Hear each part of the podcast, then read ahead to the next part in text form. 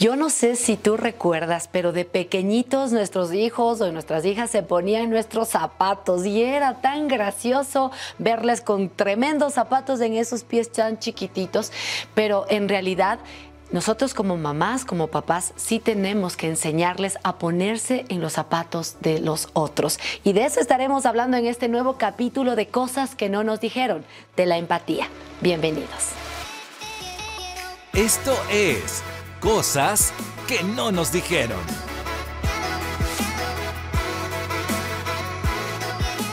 Así es, estamos en un nuevo episodio de Cosas que no nos dijeron. Nos encanta compartir contigo de temas, de experiencias y tenemos nuevamente a nuestra amiga. Ya creo que le vamos a dejar aquí que se quede con nosotras por siempre. Gaby, Sí.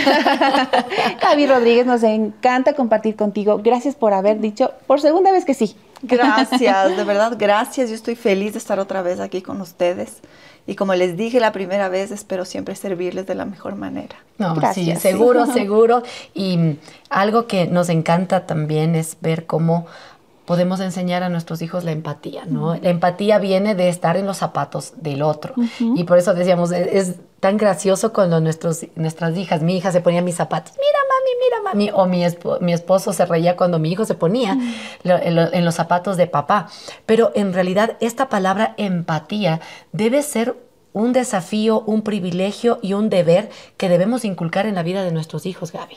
Sí, y, pero comenzar con nosotros. Creo que no hay nada que sea más que el ejemplo que nuestros hijos ven en nosotros. Y la empatía va más allá de un respeto.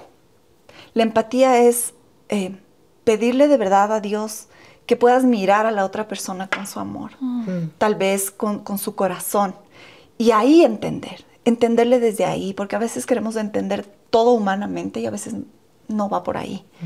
Entonces la empatía es como comenzar nosotros desde esa sabiduría, creo yo, que solo pedirle a Dios que nos dé puede, puede hacer que sea genuina y verdadera. Y a veces se desarrolla en nosotras esto de la empatía, de a veces de no la- de la manera más fácil o, o suavita que podríamos decir. A veces tenemos que vivirlo en carne propia, situaciones difíciles para poder entender a la, a la otra persona. A veces eh, puede ser que siempre tuvimos eh, una economía buena, tuvimos eh, todo a la mano y, y no podemos entender cómo es la situación de una familia que no tiene tal vez comida en su mesa, que no sabe cómo va a cubrir los gastos y no lo podemos comprender, solamente decimos, sí, qué pena lo que es tu, tu situación, te puedo ayudar, pero realmente comprenderlo, estar en los zapatos, qué difícil a veces se nos hace y no podemos ser eh, unos buenos instrumentos de ayuda, de, de un abrazo, de compasión, hasta que no lo pasamos y hasta que no lo pasamos, vuelvo a repetir, es que podemos decir, definitivamente, yo te entiendo de corazón a corazón, créeme, lo pasé, lo viví y sé cómo podemos salir adelante o cómo te puedo ayudar. Sabes que lo que tú dices es tan importante porque los momentos de necesidad, de tristeza, de dificultad que vivimos cuando lo estamos viviendo, es como que no lo entendemos. O lloramos, sufrimos y decimos, Dios, pero, pero si se supone que, que estoy contigo y qué pasó. Y, y siempre trae a mi mente el capítulo 1 de Segunda a los Corintios. Y a mí eso me ha marcado mucho porque dice que Bendito sea el Dios y Padre de nuestro Señor Jesucristo, Dios de toda misericordia y toda consolación, quien nos consuela en nuestras tribulaciones, ¿no? Y dice para que con la misma consolación que nosotros recibimos de Dios podamos consolar a otros.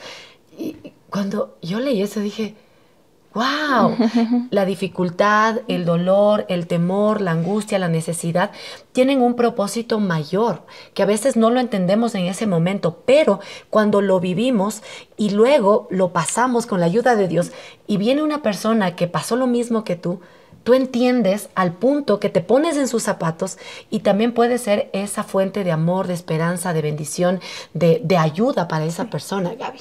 Y creo que hay dos formas de que esto pase, de la empatía. La una, como estamos conversando, es vivir. Pero la otra es acercarte a la realidad del otro. Ajá. Eh, creo que eso yo he venido aprendiendo. Y es súper fuerte porque me conecto tanto con lo que tú decías, Caro, eh, yo durante mi juventud, gracias a Dios, siempre mi papi estuvo súper bien económicamente y luego yo me caso y en realidad comienzan a pasar algunos temas y, pasamos con una situación súper fuerte económica. Y yo, yo llego a aprender muchas cosas, pero sobre todo a valorar y a entender que de eso no se trata. Y qué, qué increíble es cuando tú en el camino vas aprendiendo, porque la única forma de conectar, como les digo, de lo que yo he aprendido, es esa. O si no lo vives, acércate.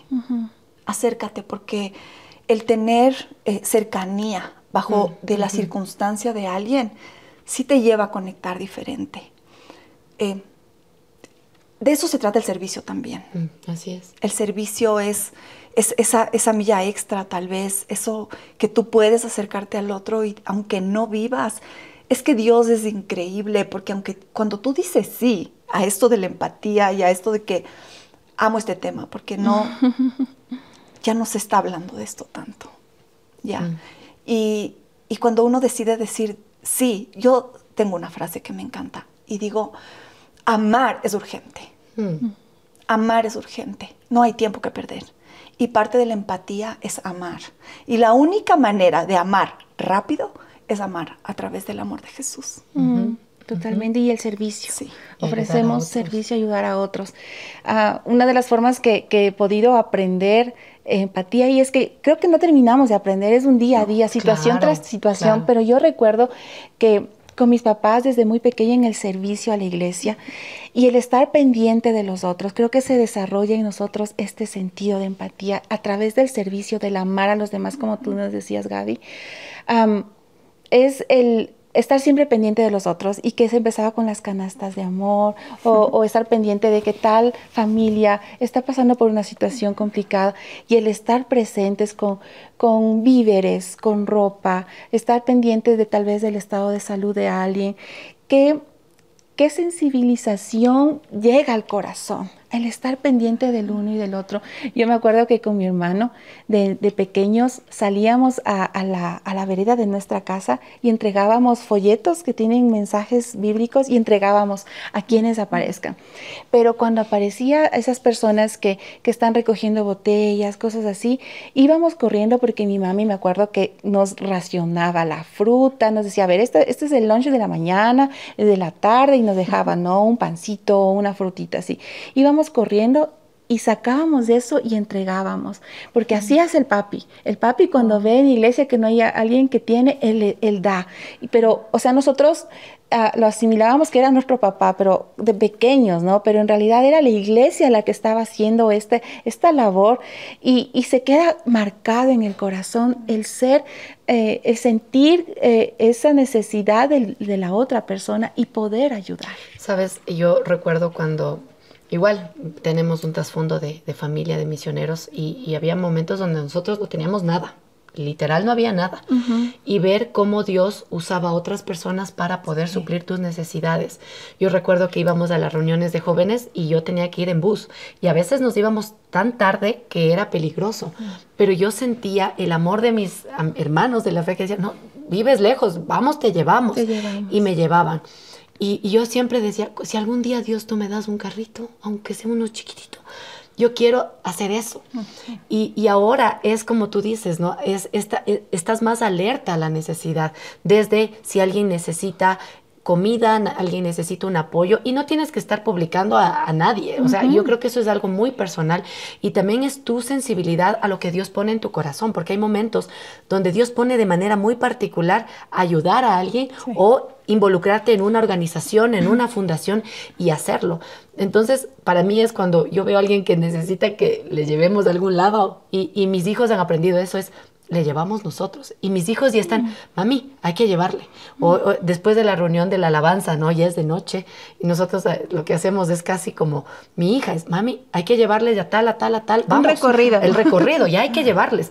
Y creo que es como decías, Gaby, es el ejemplo, estar alertas, el acercarse Pero algo que a mí me impactó de manera muy particular desde el trasfondo de, de vivir este sentido de servicio es que cuando fue el terremoto del 2016 como iglesia Mm. decidimos ir a ayudar a la zona cero y levantamos eh, víveres, ayuda y todo el asunto. Y mi hija era chiquita y tenía ocho años y ella decía, me voy contigo mamá. Me voy contigo, mamá. Y yo, no, no, no, estás chiquita. Que me voy contigo, mamá. Y con mi esposo hablando, dice, no le coartemos ese deseo. Y cuando estuvimos ahí en la zona cero con los niños pequeñitos, necesitábamos a alguien que juegue con los niños, que comparta con ellos. Y ella vino y dijo, mamá, esto es lo que quiero hacer toda mi vida.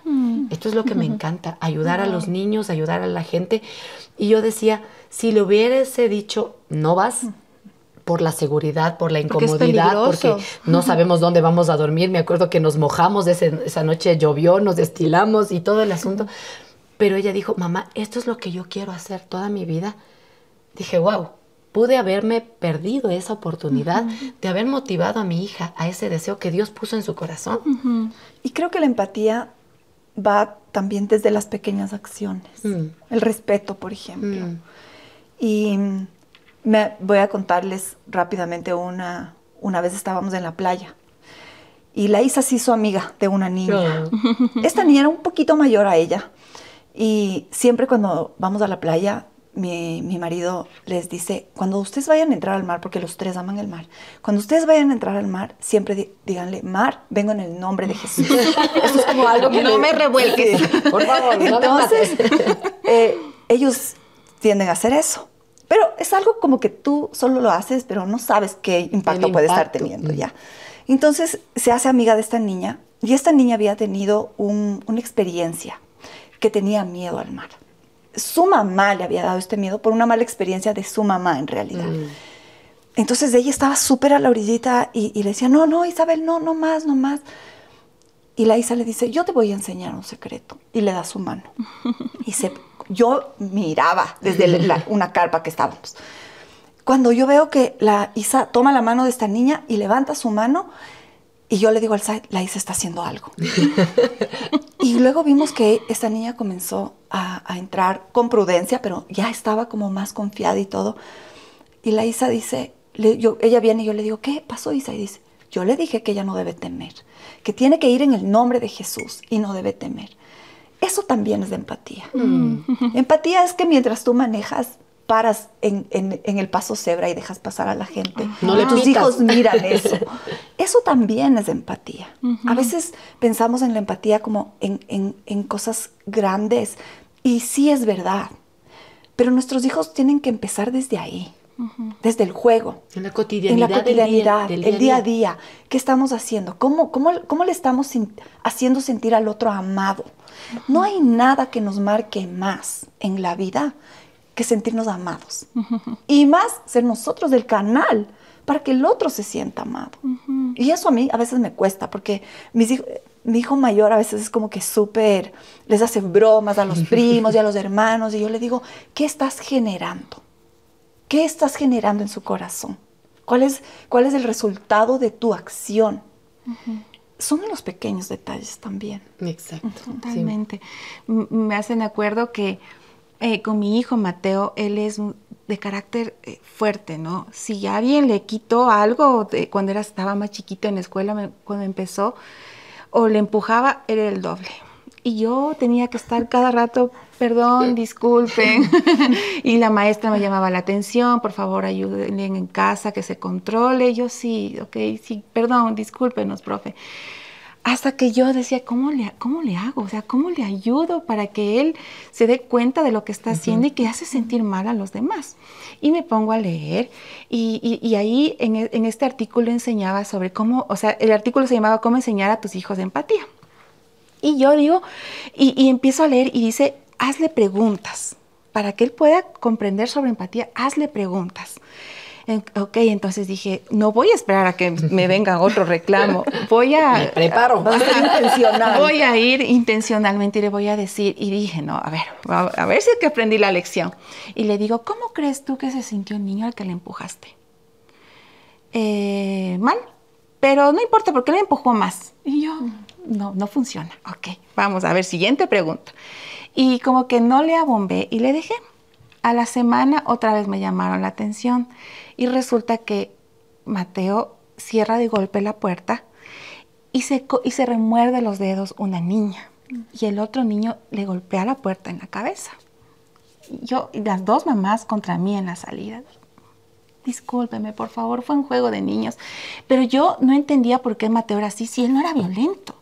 O sea, él no era un niño violento y yo no entendía qué estaba pasando con él. Así que me senté, ya, o sea, me calmé porque sí estaba muy molesta y dije, ¿qué está pasando contigo? Me dice, y me, y me dice, lo que pasa es que esos niños son muy agresivos conmigo. Esa niña ya me lleva dos veces que me da cachetadas y yo, yo no lo quise hacer a propósito.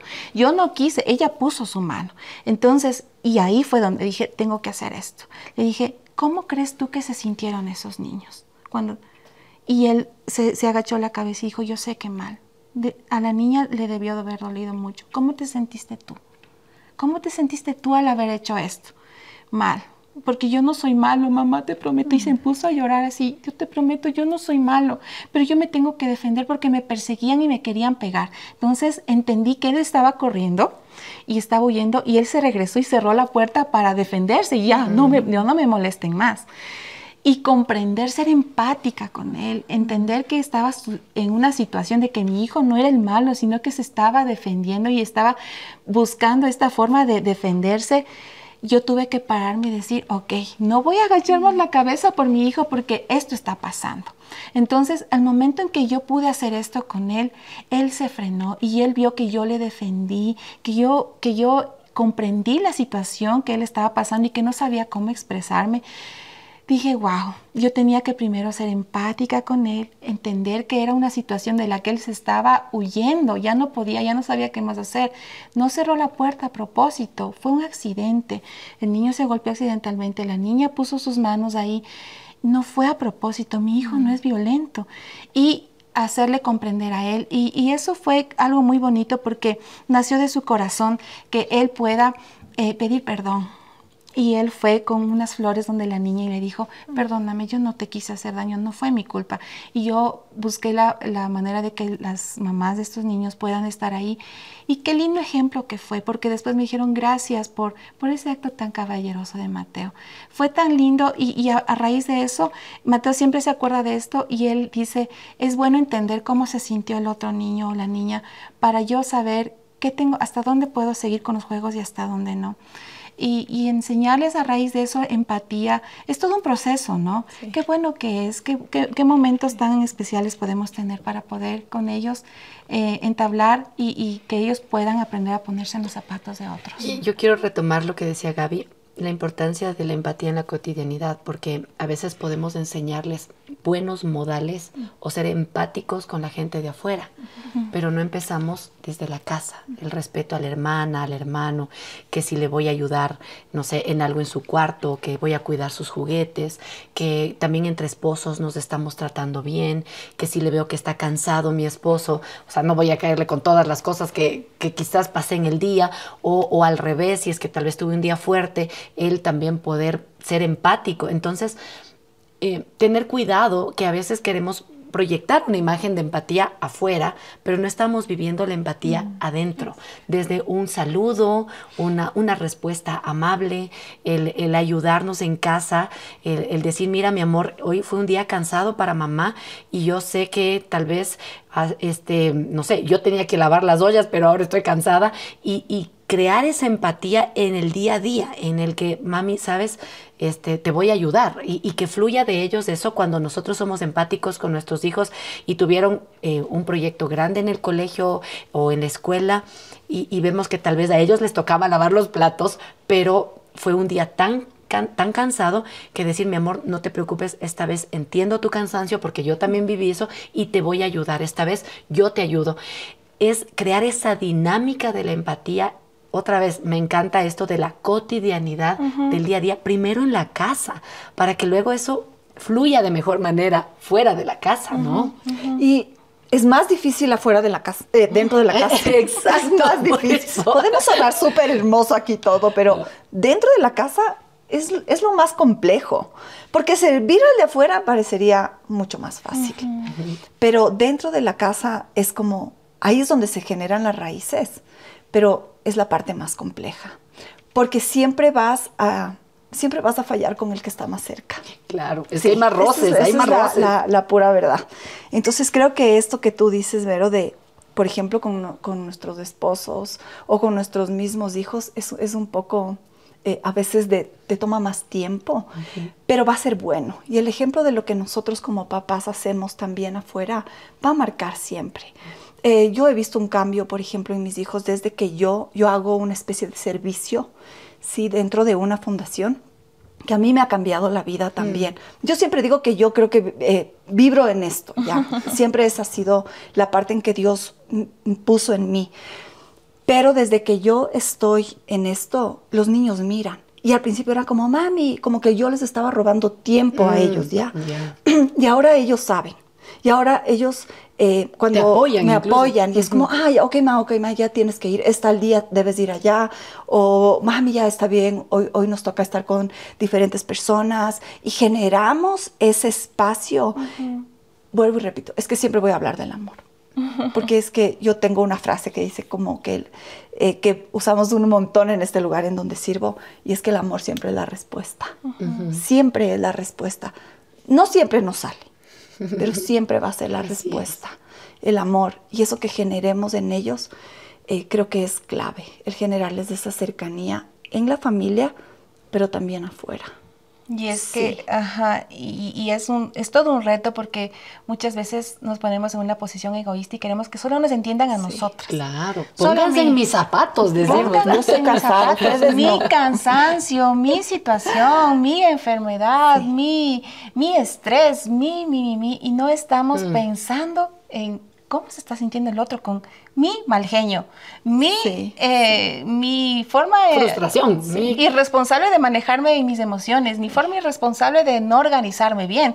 Y solo estamos pensando en, nosotras mismas y se empiezan los conflictos, resentimientos de los demás y nosotros y no entendemos después de que, ¿por qué tienes esa actitud conmigo, no? ¿Por qué estás reaccionando de esta manera? Qué importante es tomar siempre esto, esto que, que es ah, pensar también en los demás. Como si yo estoy comportándome, estoy con este carácter, ¿cómo está sintiéndose el otro? ¿Cómo está eh, eh, sintiéndose los demás? Y, y, creo que los actos de servicio podemos predicar mucho más allá que a veces nos sentemos y le sermonemos a los hijos. Y me encanta porque yo te sigo en redes, Gaby, y veo la labor que, que haces dentro de la fundación y, y, conozco un poquito de la labor que hacen todos, todos ustedes y me encanta cómo incluyes a tus hijos, porque le he visto a la Isa ahí. Y, cómo podemos a través de esto, eh, em, Perito, tú eh, aquí en el trabajo, y tú los, ver a los hijos que están involucrados en el servicio a Dios, a los demás, corriendo con una cosita, corriendo con otra, ¿cómo podemos nosotros envolverles eh, en, nuestro... Es que a veces nosotras como mamás pensamos en que no, es que te vas a aburrir estando conmigo o te vas a cansar al ritmo que estoy. Y no, o sea, llevarlos mm. con nosotros de la mano Em, ¿qué, mayor ejemplo que es ese? Que más bien es contarles, ah, esto hice o esto hacía, sino con nosotros de la mano, sirviendo igual, igual y enseñándoles eh, qué importante es ponerse en los zapatos de los demás. Y eso genera humildad en tu corazón. Además. Y la humildad. Y gratitud, Gaby, también. Porque a veces uno piensa, ay, pobre de mí, es que nadie me entiende. Y cuando puedes ayudar a otras personas, como en tu caso de manera muy particular en, la fundación, das gracias a Dios porque uno se da cuenta lo tremendamente bendecido que es y que puede ayudar a otros, ¿no? Y, eso también impacta la vida de tus hijos. ¿Cómo fue esa decisión de decir, bueno, quiero ayudar en una fundación? O sea, ¿de dónde salió y, cómo fue ese proceso para que luego la familia también se una a esta, esta misión? Esa es una, historia un poco larga. fue como una respuesta de Dios. Eh, pero fue realmente en uno de los momentos más difíciles de mi vida que ahorita que hablaba la Caro, creo que yo estaba súper así. Hmm. Era quizás uno de mis momentos más difíciles emocionalmente hablando. Y que yo le dije a Dios, necesito que me des una respuesta o yo no voy a poder más. Y, tuve contacto con quien es, como la cabeza de la fundación, con la Mela. Y yo siempre le digo, fuiste un canal, fuiste un detalle de Dios en mi vida. Porque ella me dijo, yo no sé si esta es la respuesta a todo lo que estás buscando. Mm. pero necesitas comenzar por algo. Y ahí yo me di cuenta, ah, y ella me dijo, y algo que te quiero decir es que amar es tu superpoder. Porque a mí me habían hecho creer que amar ya no estaba siendo tan bueno. Mm, mm. Y, y ella me dijo, y amar es tu superpoder. Y cuando ella me dijo eso, algo ardió adentro de mí. Y yo, le di, y yo dije, sí. Y si no sabes cómo generar esto, y si tal vez estás pasando, eh, estás buscando un camino y no encuentras, ese decirle sí al servicio, no sé si sea toda la respuesta, pero va a ser un primer paso que te va a llevar a, a- a un mundo de cosas que Dios te quiere de verdad enseñar. Y eso me pasó a mí. Y en el camino eh, fue como la Isa ama, la, la Isa ama estar, tal vez el Emanuel y el Daniel eh, ven un poquito más desde fuera, pero saben que lo que la mamá está haciendo y sabe que hay días que tienen que pasar diferentes cosas. Y, y el apoyo obviamente de mi esposo ha sido increíble. Pero creo que el, el- el hecho de, de que ellos vean la pasión que hay en mi corazón por ese servicio genera ya en ellos algún resultado. Wow. Y sabes, yo pienso como uno no se da cuenta que cuando ayudas, y, y es hasta terapéutico, ¿no? Que cuando hay situaciones de donde hay mucha tristeza, hay depresión, quizás angustia, el volcar tu vida a amar con ese superpoder que creo que Dios nos da a todos y, y creer que tenemos ese superpoder es sanador también. Sí. Es sanador porque empiezas a encontrar propósito. ¿Cuántas personas en medio de una situación tan difícil de dolor, de angustia, de pérdida, en lugar de tal vez ensimismarse, empiezan a ayudar a otros, su vida cobra completamente otro sentido, da un giro que luego también contagia a los que tiene a- ade- alrededor suyo. Y, y eso es un desafío para nosotras como mamás, ¿no? El, el decir desde cosas pequeñas, como decíamos, hay ropa en buen estado que puedo compartir con alguien más, en lugar de, decir, no, no, no, no, y, y hay ese deseo hacerlo. Y, también involucrar a los pequeños a, a poder ayudar y que ya sea parte de su dinámica y decir, mamá, ya no me queda esto, ¿a quién podemos bendecir con esto? Es también generar, generar esta empatía y, y creo que eso es importante. Así es que me encanta lo que tú dijiste, Gaby, es en esos momentos cruciales, en lugar de tal vez taparnos con una cobija y no querer salir de ahí, es mirar más allá y saber que Dios nos puede usar para bendecir a otras personas. Sí, totalmente. Y creo que eso cambia vidas. Uno siente que da, pero uno recibe más. Mm. Es increíble. O sea, uno siente que es uno el que y es mentira. Y siempre Dios me recuerda, no se trata de ti. No se trata de, de lo que nosotros podemos hacer. Se trata de ser el canal, nada más. Ese canal y que, y que la gloria de Dios brille en nuestra vida para esa gente. Así es, y uno de los ejemplos más grandes que podemos tener de empatía es Jesús. Sí. Jesús cuando estaba en los planes del Padre, que su hijo venga a la tierra, yo creo que fue es el más grande ejemplo de empatía Sí, que podemos así tener, es. Que nos envió a su hijo para que se ponga aquí nuestros zapatos y pueda comprender y nos enseñe tantas cosas, perdón, amar, servir, dar nuestra vida, vida misma en servicio a los demás. Qué ejemplo tan grande que podemos tener de que eso se puede hacer un día a día en nuestras vidas. Amar como Él ama, perdonar como Él perdona, servir como Él vino y sirvió. Siempre pienso en, en un libro que a mí me impactó, es como Jesús de Max, Max Lucado, y él enseña y cómo él vivió, cómo, cómo se desarrolló y cómo nos enseña que cada día nosotros podemos ser su reflejo. Y qué mejor que con el corazón de Jesús. Así es que con estas palabras y esta historia de Gaby queremos decirte gracias, Gaby, por abrir tu corazón.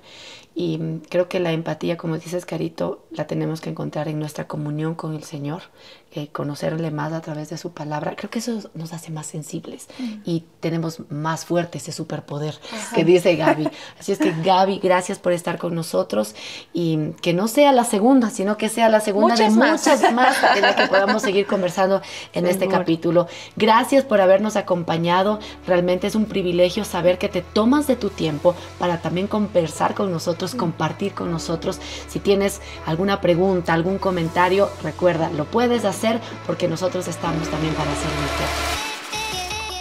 Gracias por habernos acompañado en este capítulo de cosas que no nos dijeron. Espero que al igual que nosotras te hayas sentido desafiado, desafiada a inculcar empatía primero en nuestros corazones y luego también en nuestros hijos.